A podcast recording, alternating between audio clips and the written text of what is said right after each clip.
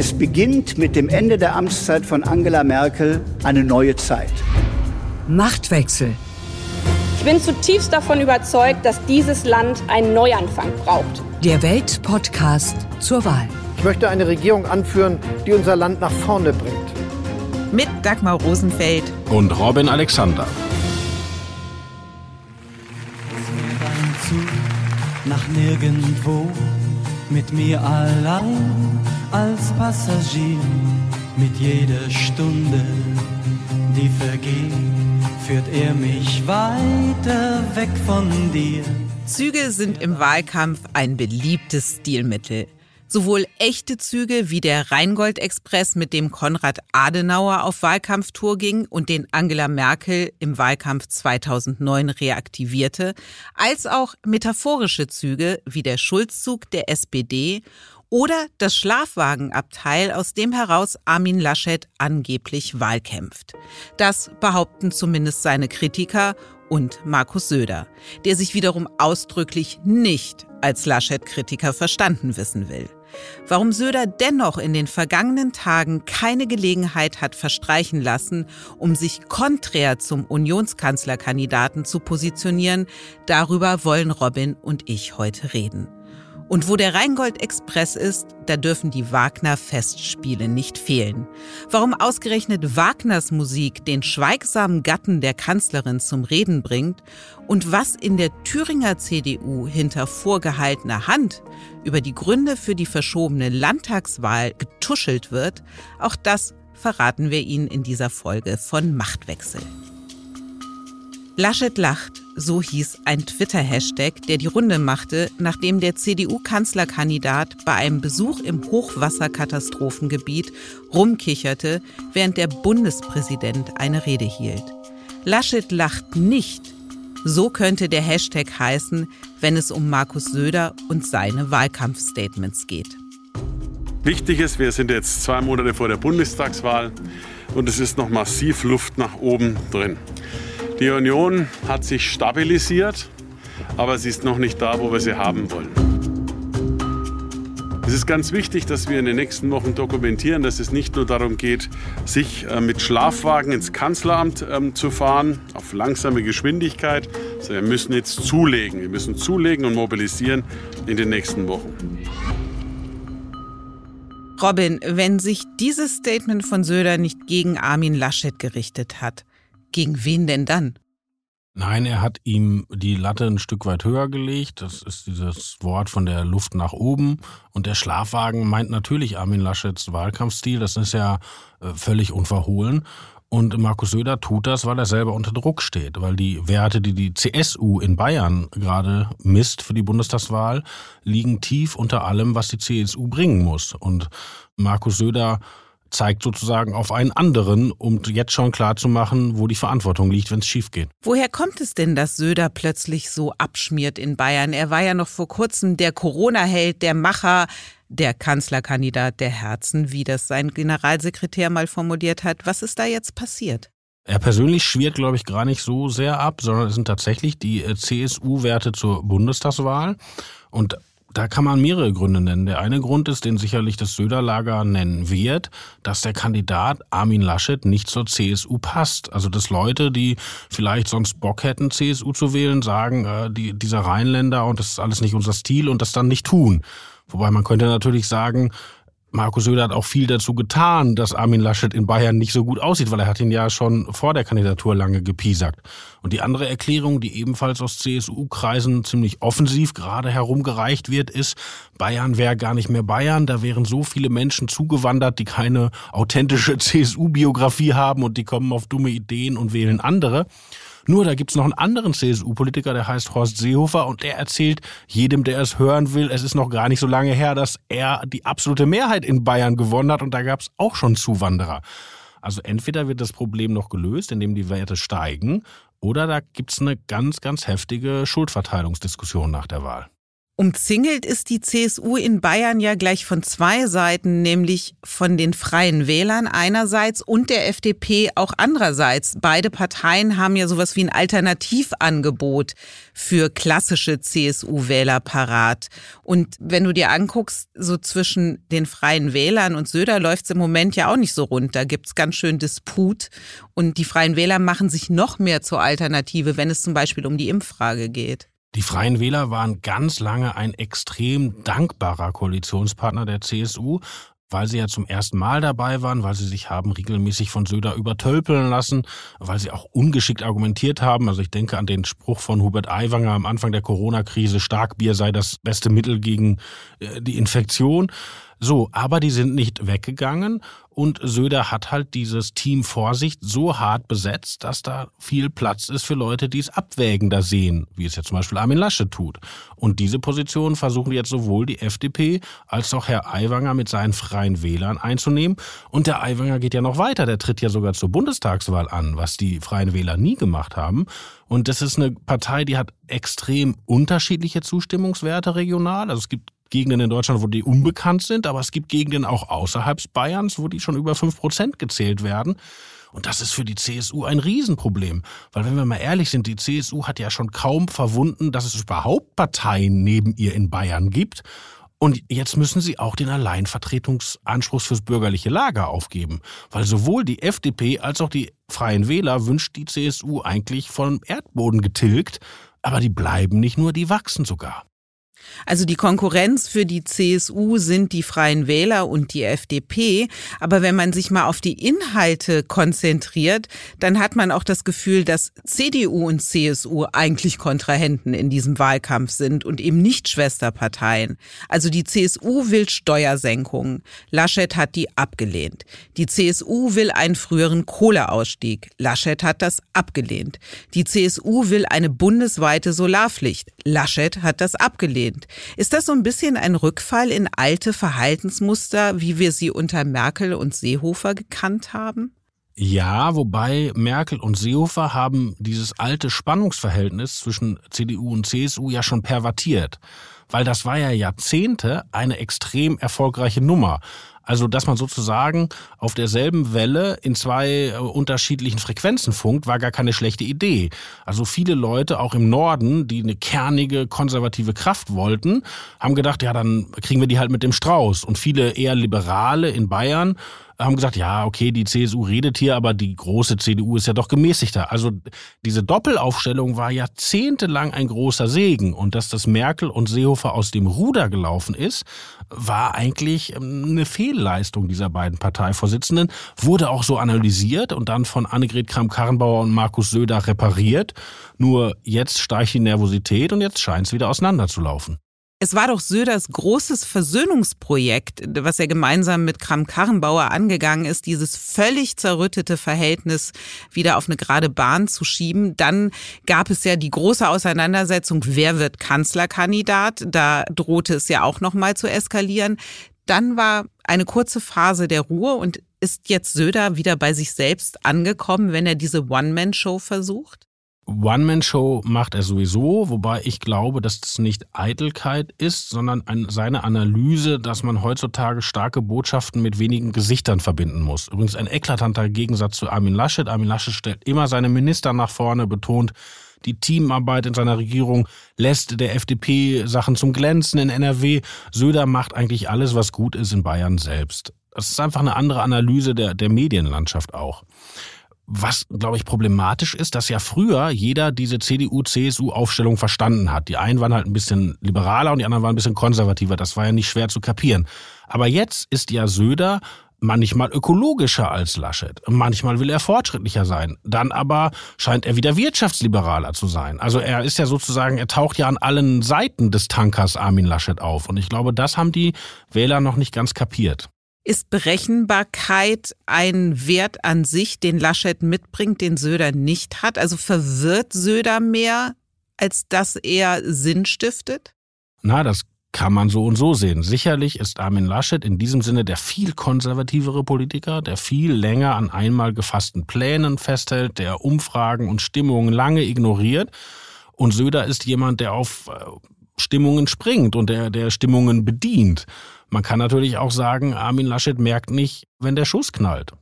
Da sind wir nämlich bei einem weiteren Streitpunkt, den es gibt zwischen CSU und CDU beziehungsweise zwischen Söder und Laschet. Das sind mögliche Einschränkungen für Nichtgeimpfte. Söder hat ja ganz laut dafür plädiert, Geimpften mehr Freiheiten zu geben als Nichtgeimpften. Laschet hingegen hat gerade im ZDF Sommerinterview erklärt, ich denke, wir sollten im Moment mal alles tun, damit das Impfen vorangeht. Das passiert auch in allen Ländern. Und gemeinsam werben, dass Menschen sich impfen lassen. Ich halte nichts von Impfpflicht und halte auch nichts davon, auf Menschen indirekt Druck zu machen, dass sie sich impfen lassen sollen. Wenn wir dann im Herbst sehen, die Impfquote ist immer noch viel zu niedrig, finde ich, muss man dann weiter nachdenken, aber nicht jetzt.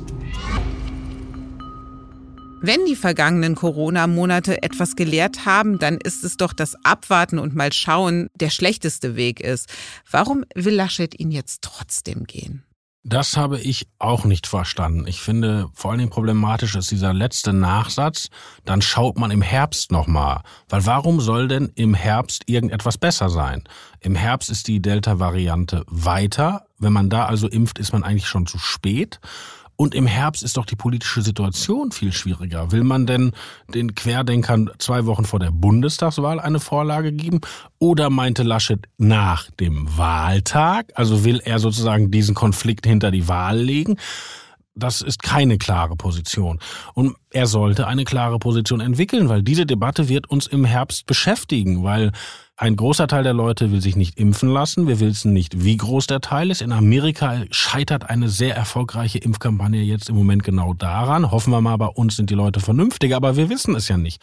Und dann kommen wir im Herbst vielleicht in die Situation, wir müssen wieder Schulunterricht ausfallen lassen. Wir müssen die Kinder wieder zu Hause lassen, weil sich Leute nicht haben impfen lassen. Also das wird ein ganz schwerer gesellschaftlicher Konflikt. Die Eltern werden nicht wieder so bereit sein, diese Einschränkung für ihre Kinder hinzunehmen. Und eigentlich wäre es klug, jetzt eine Position zu entwickeln. Ist es bei Laschet die Feigheit vom Wähler? Ja, so pejorativ würde ich es gar nicht angehen. Und ehrlich gesagt, Angela Merkel hat das ja auch oft gemacht. Also auch Angela Merkel hat uns ja nicht mit der Nase auf gesellschaftliche Konflikte gestoßen und da wurden dann äh, Sachen ganz kurz nach der Wahl ganz anders entschieden. Also da wäre Laschet nicht der Erste, der diese Taktik macht. Die Frage ist halt, ob man damit in solchen Zeiten, in denen wir leben, noch durchkommt. Die Frage ist doch aber auch, ob die Entscheidungen nicht längst vorher getroffen werden. Wenn es jetzt am 10. August eine vorgezogene Ministerpräsidentenrunde gibt, dann ist doch Laschets Positionierung allein gar nicht mehr ausschlaggebend.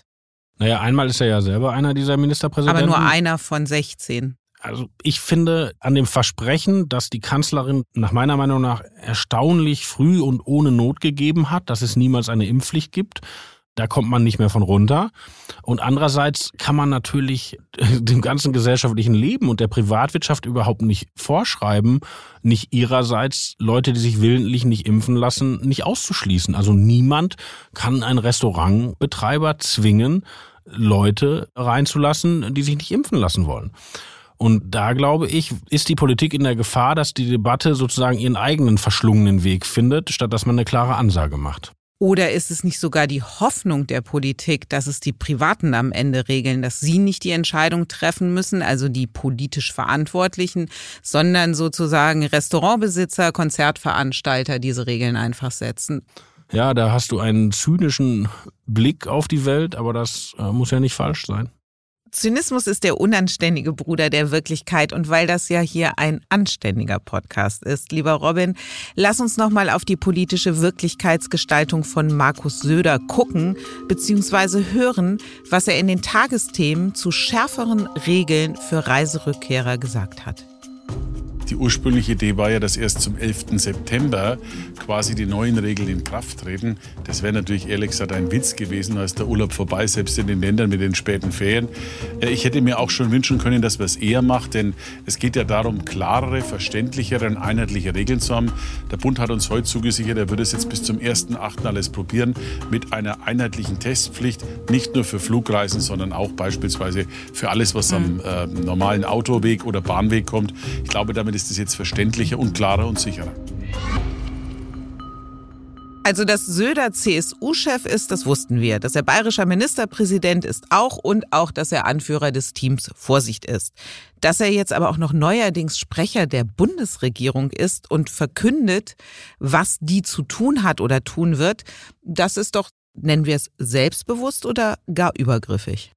Das sehe ich anders, weil wenn man die Lagebetrachtung von Markus Söder hat, nämlich dass jetzt klar sein muss, wie gehen wir mit den Reiserückkehrern um, die uns neue Infektionen einschleppen, dann muss auch jetzt ein Konzept her. Und wenn Angela Merkel das nicht liefert, dann muss man sie an die Hand nehmen. Und das hat Söder ja eigentlich getan. Weil die eigentliche Einladerin zu dieser Ministerpräsidentenkonferenz im Kanzleramt ist die Bundeskanzlerin. Und es geht ja hier um Regeln des Bundes. Und dass Söder die jetzt einfordert und auch öffentlich macht, damit da keiner mehr wieder von runterkommt, deshalb sagt er das ja, da geht er in die Initiative, da geht er auch ins Risiko. Und wenn man seine Sicht auf die Pandemie teilt, dann finde ich, macht er da alles richtig. Aber ganz grundsätzlich, dass die Sommerferien nun zu Ende gehen, dass die Leute in den Sommerurlaub fahren, das ist ja keine überraschende Erkenntnis, wo man sagt, oh, jetzt müssen wir etwas unternehmen. Wir sind doch wieder wahnsinnig schlecht vorbereitet gewesen auf das, was kommt. Ja, das Deprimierende ist ja, dass uns das zum zweiten Mal passiert. Das ist uns doch im letzten Sommer schon passiert. Und jetzt passiert das wieder. Und das geht so nicht. Also die Politik muss da einfach Regeln setzen. Das kann nicht die Gesellschaft selber machen. Dafür haben wir eine Politik. Und dass Söder da nach vorne geht, natürlich auch ins Risiko geht, weil bei einer Menge Leute ist das sehr unpopulär. Ich finde das richtig. Also Söder agiert, Merkel laviert und Laschet wartet ab. Wie politische Führung, die du ja gerade eingefordert hast, Robin, geht, das hat Guido Westerwelle vor langer Zeit mal so formuliert. Auf jedem Schiff das dampft und segelt, gibt's einen, der die Sache regelt. Und das bin ich.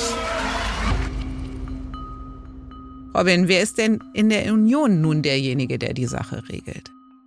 Naja, in der CDU ist es Armin Laschet, in der CSU ist es Markus Söder.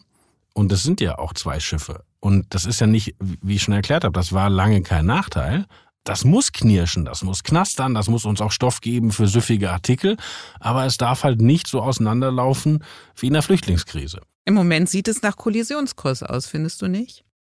Markus Söder ist jemand, der am allermeisten Erfolg schätzt. Und solange Armin Laschet in den Umfragen stieg, also in dieser Phase nach der Nominierung bis über die Sachsen-Anhalt-Wahl, eigentlich bis zu den Flutpatzern, hat Söder ja auch stillgehalten. Also Armin Laschet hat eigentlich die beste Chance, wenn er irgendwie wieder erfolgreich wird. Aber es ist ja schon bemerkenswert, dass obwohl die Grünen im Wahlkampf im Moment mehr oder weniger versagen und die ganze Zeit damit beschäftigt sind, Fehler von Annalena Baerbock wieder einzufangen oder sich für irgendetwas mal zu entschuldigen, wobei Laschet hier jetzt auch in den Entschuldigungsmodus umwechseln musste, aber dass die Union so wenig in den Umfragen davon profitieren kann. Na, zunächst haben sie profitiert. Also äh, ist heute schon vergessen, aber als die Nominierungen von Baerbock und Laschet stattfanden, waren die Grünen zum ersten Mal vor der Union. Und dann hat Frau Baerbock das spektakulär versenkt und dann hatte Laschet ja 10 Prozentpunkte Vorsprung.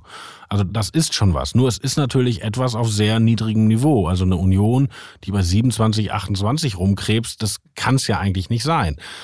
Aber so ist gerade die Lage. Bemerkenswert übrigens der Dritte im Bunde, Olaf Scholz. Die Büchsenspanner von Olaf Scholz laufen seit anderthalb Jahren durchs politische Berlin und sagen, wir haben ein Momentum, wenn wir einmal vor den Grünen liegen und dann können wir mit 20, 21 Prozent am Ende rauskommen und mit diesem kleinen Wert den Kanzler stellen. Anderthalb Jahre haben wir alle gelacht. Jetzt ist die erste Umfrage von INSA da, wo sie gleich mit den Grünen stehen. Das heißt noch nicht, dass das alles so aufgeht, aber dieser Wahlkampf ist, haben wir schon ein paar Mal gesagt, stimmt aber weiter, völlig offen. Im Hinterzimmer. Es geht um Thüringen.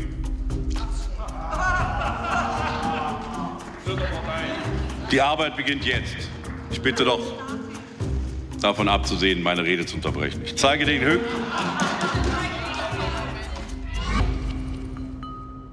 So klang Thomas Kemmerich, der FDP-Mann, der für wenige Tage Ministerpräsident von Thüringen war, bei seiner Antrittsrede. Kemmerich war mit Hilfe der AfD ins Amt gewählt worden, ein Vorgang, der ein politisches Beben in der Republik auslöste. Kemmerich trat zurück, Der Landtag wählte Bodo Ramelow zum Ministerpräsidenten einer rot-rot-grünen Minderheitsregierung und vereinbarte mit der CDU einen Stabilitätspakt, der wiederum Neuwahlen vorsah. Die waren zunächst für den April 2021 terminiert, wurden dann wegen Corona auf den 26. September verschoben. Doch nun wird auch da nicht gewählt. Warum, Robin? Es hat sich keine Mehrheit dafür gefunden. Die äh, haben im Landtag einfach keine Mehrheit für ihre eigene Auflösung zusammengekriegt. Und wenn man sich das anguckt, wie das gelaufen ist, das war ja fest versprochen. Und die Stimmen hätten von Rot-Rot-Grün kommen müssen und die CDU hatte schon mal zugestimmt. Dann haben einige CDU-Leute angefangen zu wackeln. Und dann hätte die FDP einspringen können für diese CDU-Leute, aber auch die haben das nicht getan und schließlich hat es ist aus Rot-Rot-Grün gescheitert. Und wenn man sich jetzt anguckt, wem nutzt das eigentlich, dann ist das eine total seltsame Kiste, weil das Problem ist doch in Thüringen, dass es keine Mehrheit jenseits von AfD und Linkspartei gibt. Und diese beiden Parteien haben gerade gar keinen Aufwind. Und auf Bundesebene sind die auch nicht so angesagt. Das heißt, diese normale demokratische Mehrheit in der Mitte wäre möglich gewesen. Warum haben die Mitteparteien das nicht gezogen? Und wenn man sich da ein bisschen umhört, dann hört man eine ich sag mal Gerücht, weil ich, man kann es nicht verifizieren, aber das hat mit handelnden Personen zu tun. Weil in Thüringen der neue Fraktionschef, der heißt Mario Vogt und das ist nicht der beste Freund des alten Fraktionschefs Mike Moring. Und es gibt Leute, die sagen, dass Mike Moring nicht unbedingt Mario Vogt die bürgerliche Mehrheit gegönnt hat, die er selber mal haben wollte. Und bei der FDP gibt es den von dir schon angesprochenen und von uns angespielten Thomas Kemmerich. Der darf nicht mehr Spitzenkandidat sein, weil er sich ja schon hat einmal mit seinem Manöver mit AfD-Unterstützung in die Nesseln gesetzt aber der gönnt vielleicht auch den Erfolg nicht einem anderen, sondern hofft, wenn in drei Jahren gewählt wird, dann ist er wieder Spitzenkandidat. So, und die große Frage ist, warum hat die SPD jetzt auch nicht mitgemacht? Und ich glaube, die haben einfach nicht den Mut, die Kiste mit dem Ramelow platzen zu lassen. Also am Ende eine große Frage, nämlich wie kriegt man eine Mehrheit in der demokratischen Mitte ohne Extreme hin, wäre in diesem Fall gescheitert an sehr kleinen Interessen. Und Bodo Ramelow geht auf das nächste Level Candy Crush. Die Erkenntnis der Woche.